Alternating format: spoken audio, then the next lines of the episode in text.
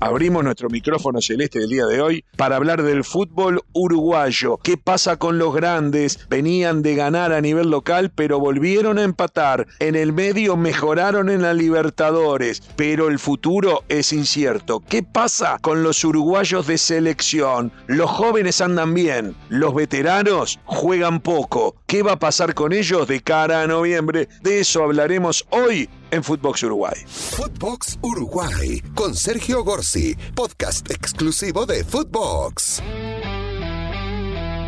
Y vamos a dividir este podcast de Footbox Uruguay abriendo nuestro micrófono celeste para analizar desde tres lugares lo que se viene dando en el fútbol uruguayo. Por un lado, lo que tiene que ver con Peñarol, por otro lado, lo que tiene que ver con Nacional y finalmente también lo que tiene que ver con la selección uruguaya, sin dejar de lado, obviamente, para hablar de la selección uruguaya, lo que está pasando con los futbolistas uruguayos que están en el exterior, que son los que en su gran mayoría componen la posibilidad de representar a la Celeste en la próxima Copa del Mundo. Pero vayamos por partes. Empecemos con Peñarol. Eh, Peñarol, la verdad que es preocupante lo que sucede eh, en un equipo que en la República Oriental del Uruguay, en el campeonato de apertura, debería tener mucho más que esos eh, pálidos 13 puntos de 27 diputados. Quiero decir que en algún punto lo puede estar salvando que Nacional esté igual. Y los dos están en una pésima ubicación en la tabla con seis o siete equipos encima de Peñarol y de Nacional. Cuando se llevan jugadas nueve fechas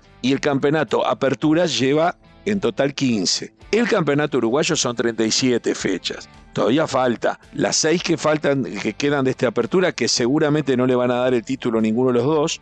Falta todo el campeonato intermedio, que son siete fechas, para sumar puntos, más alguna posible final que no acumula el anual, pero que determina así eh, un título. Y después las 15 fechas eh, del clausura y obviamente después lo que puede llegar a ser la definición por una Copa Uruguaya. Pero en definitiva, lo que preocupa es lo de Peñarol. Peñarol venía muy mal, había tenido una semana esperanzadora. Por un lado, le había ganado el fin de semana pasado en la hora a Liverpool por 2 a 1, un difícil partido. Peñarol había cuidado prácticamente el equipo titular en el primer tiempo, a pesar de lo cual pudo haber en un flojo partido terminado ganando ante Liverpool. Pero en la segunda mitad, hoy en día con esto de los cinco cambios, puso cinco de los titulares y enderezó el encuentro, que se definió recién sobre el final, en los descuentos.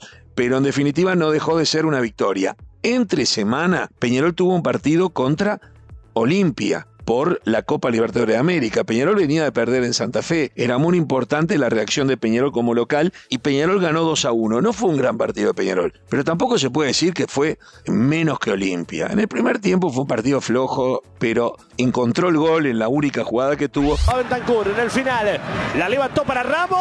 ¡Gol! De Peñarol en el cierre del primer tiempo. La armó Bentancur, lo hizo Ramos, gana el Mancha, gana Peñarol sin merecerlo. 1 a 0 contra Olimpia, lo hizo Ramos. Y luego en el segundo tiempo podemos decir que justificó lo que finalmente iba a ser una victoria ajustada, pero que fue menos sufrida de lo que aparenta el score de 2 a 1. Lo cierto es que Peñarol venía de dos triunfos seguidos y uno esperaba que ante Cerrito pudiese confirmar esa posibilidad de, regreso a la victoria y no se dio. Peñarol puso dentro de lo que tiene el equipo más eh, cercano al titular posible, o sea, no cuidó figuras porque no va a tener fútbol entre semana por copas internacionales y terminó en un pálido 0 a 0, pero un pálido, pero muy pálido, en un muy mal partido que dejó desconforme a mucha gente. Agarrar con Mauricio Larriera para mí es una exageración. A Mauricio Larriera le vienen desarmando el año pasado y este año de vuelta el equipo, un equipo que había logrado un buen rendimiento, que había llegado a una semifinal de Copa Sudamericana, que salió campeón uruguayo y la verdad, lo fueron desarmando y no se ha logrado traer sustitutos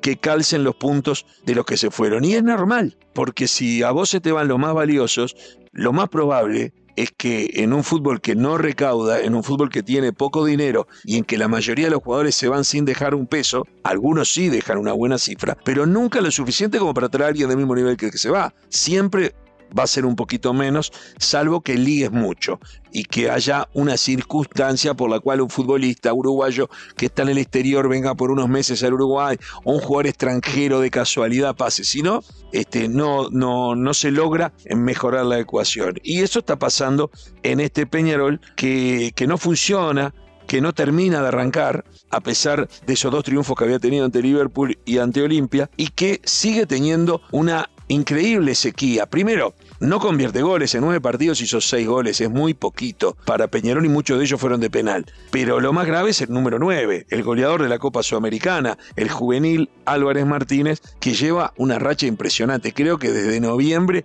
que no hace un gol, una cosa realmente impresionante que ya pasó de ser una racha para instalarse como una posible realidad un número 9 que se ha olvidado de marcar goles. ¿Es el solo contra el mundo? No. Que no le llega bien jugar la pelota, probablemente. Pero yo vi entrar a Biatri y a Bentancur y en pocos minutos generaron más peligro que el de Álvarez Martínez, lo que habla de un momento preocupante de un joven que yo creo que si Peñarol logra recuperarlo va a ser muy importante, sobre todo porque era el gran precio que le quedaba, era el gran futbolista que le quedaba después de que se fueron todos para hacer una buena diferencia para las arcas aurinegras. Yendo a Nacional, Nacional es increíble. No aprovecha la oportunidad de pegarse de Peñarol y eh, terminó empatando agónicamente, agónicamente ante un River que le hizo un muy buen partido en el Gran Parque Central. La verdad que Nacional mm, no jugó bien, no jugó bien, iba perdiendo 1 a 0, como se dice vulgarmente, eh, con la ley del ex, el veterano ya a esta altura Chori Castro anotó un gol sobre comienzo del partido para River. Lanza la pelota, el mono Pereira al medio. La baja Borba, tiró izquierda. ¡Gol! ¡Eh! El Chori Castro fue la pelota para Borba, le bajó de cabeza para atrás y la agarró de afuera del área con un zurdazo imponente el Chori Castro. A los 12 minutos pasó a ganar River. River 1, Nacional 0. Fíjense que dos de las figuras de River son el mono Pereira, que viene de jugar en Peñarol, y el Chori Castro. Son jugadores que ya están muy cerca del retiro y, bueno, ellos dos con otro grupo de futbolistas que andan bien, le complicaron la vida a Nacional. Incluso cuando River quedó con 10 hombres, jugó casi media hora con 10 hombres, mantuvo, logró sostener esa victoria parcial. Nacional para mí tiene un golerazo, que es Sergio Rochet, que sigue confirmando lo que significa. También Nacional venía una semana en donde venía mejorando. Había ganado 6 a 0 Boston River por el campeonato de apertura. Entre semana, si bien no pudo ganar de local contra Estudiantes de La Plata, debió ganarlo. Fue mucho más que Estudiantes. El primer tiempo Nacional fue muy bueno, venía del 6 a 0 y le pasó por arriba a Estudiantes de La Plata. El segundo tiempo fue un poco más parejo, pero igual mereció ganar Nacional.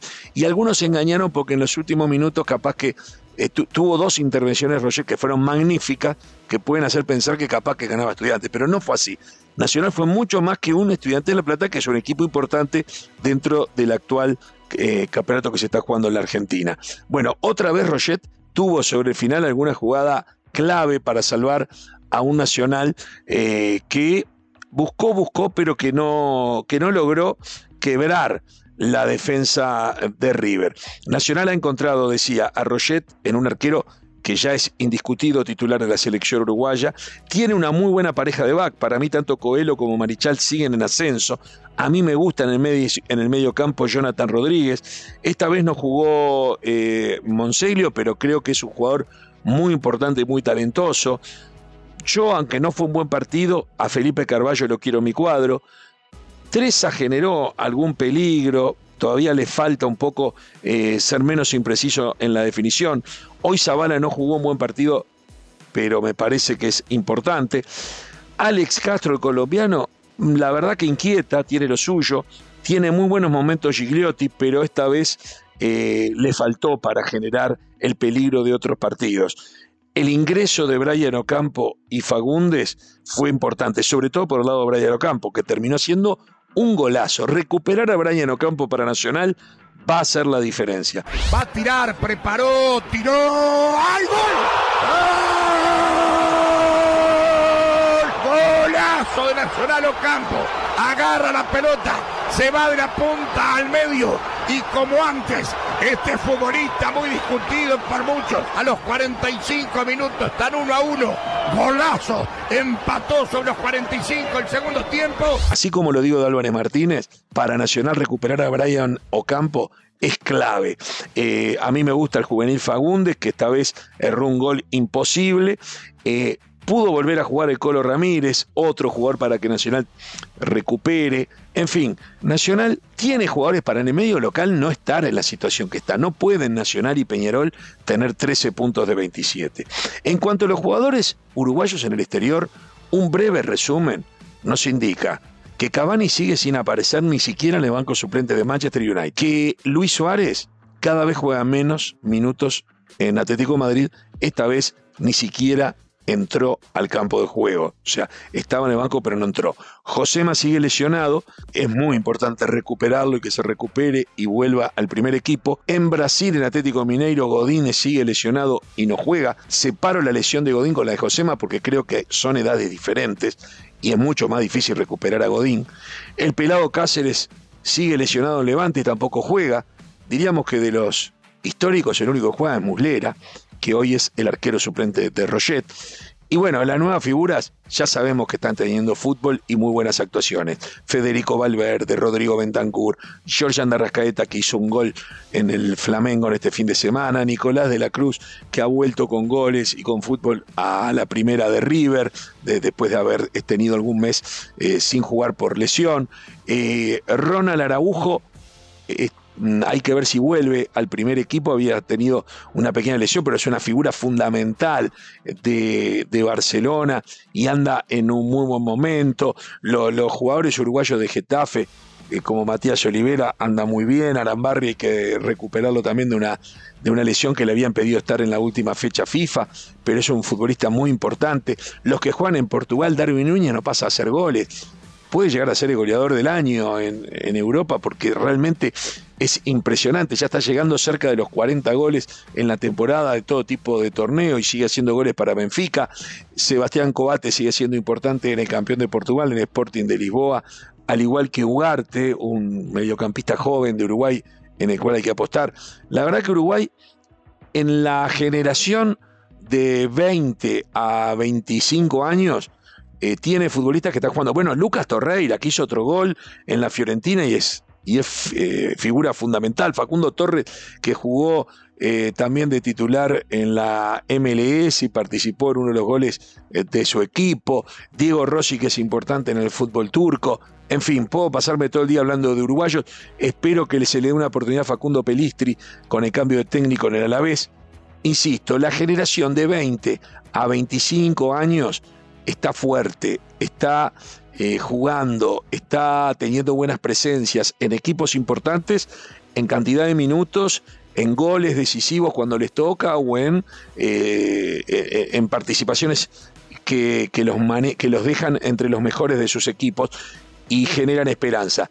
La vieja guardia se va retirando. Falta mucho para noviembre y no va a ser fácil recuperar a Suárez, recuperar a Cavani, recuperar a Godín y tenerlos eh, en un nivel que se asemeje al que le conocimos. En este caso deberíamos agregar también al pelado Cáceres. Pero bueno, así es la vida así es el fútbol también, y esperemos que ellos sí puedan, este, Godín recuperarse de su lesión, Cavani y Suárez en el segundo semestre, encontrar equipos en donde puedan tener más minutos y estar más activos para poder ser parte de la selección uruguaya. Cerramos nuestro micrófono celeste de hoy, insistimos en este cierre.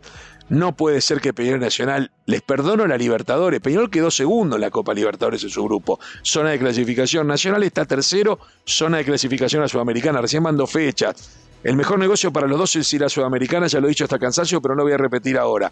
Pero deberán mejorar a nivel local. Es insólito lo mal que están jugando y los pocos puntos que ganan en el campeonato uruguayo. Cerramos el micrófono celeste el día de hoy. Esto fue Footbox Uruguay con Sergio Gorsi, podcast exclusivo de Footbox.